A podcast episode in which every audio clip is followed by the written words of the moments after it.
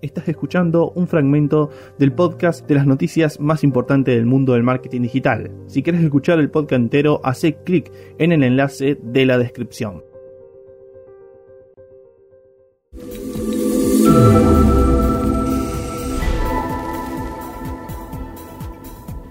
Vamos a la tercera noticia del día y es que Twitter permitirá grabar los hot o los Twitter Space, como quiera decir,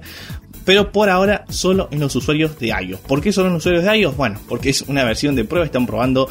si funciona, si no funciona, cómo se lo toma la gente y no. Y dentro de eh, cómo se lo toma la gente o no, están viendo qué opinan los usuarios que se van a unir a estos hosts que están siendo grabados por el propietario del creador de ese, de ese, espacio dentro de Twitter, eh, porque tienen miedo que se empiecen a quejar por la privacidad. Así que bueno, también están probando eso y para eso eh, Twitter ha creado lo que eh, vendría a ser un circulito rojo que dice rec antes que digamos que vos los puedas visualizar antes de entrar a ese Twitter Space para que ya sepas de antemano, para que ya sepas de antemano que ese Twitter Space se está eh, grabando.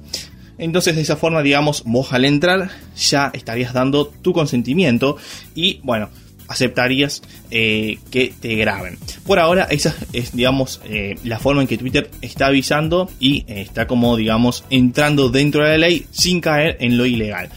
Eh, ¿Y por qué puede resultar un problema de privacidad? Bueno, porque estas grabaciones después el dueño de ese host, de ese Twitter Space, las va a poder descargar y usarla para fines comerciales o para expandirla a otros medios como por ejemplo un podcast. Ahora, fijándonos, digamos, saliendo del lado de la privacidad, de las leyes, etcétera, fijémonos qué tan importante es esta nueva, esta nueva novedad y qué tan potente es porque les va a permitir, por ejemplo, emisoras de radio, emisoras de televisión, inclusive influencers, inclusive marcas pequeñas, creadores de contenido en general que eh, puedan diversificar su contenido, es decir, pueden reutilizarlo, refritarlo, por decirlo de alguna forma, y no que quede solamente en un Twitter Space.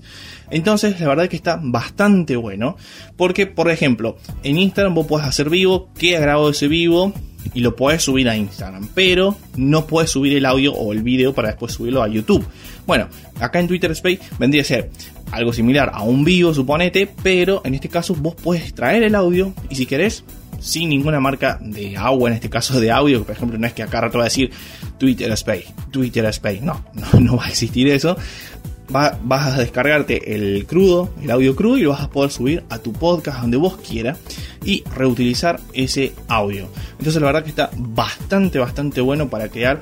dentro de tu estrategia de marketing digital lo que es la omnipresencia y aquellos usuarios que no están en Twitter y no te quieren escuchar en Twitter, te escuchen por otros lados como por ejemplo un podcast. Y por cierto, si todavía no nos seguís en nuestro podcast, hacé clic en el botón suscribirte, seguir, no sé cómo es que aparece en la plataforma en la cual nos estás escuchando, hacé clic en ese botón y seguinos porque de verdad nos apoyarías un montón. Y acordate de seguirnos en todas nuestras redes sociales que aparecemos como JJ Lebro en todos lados. Así que no te olvides de seguirnos en nuestros podcasts y en nuestras redes sociales.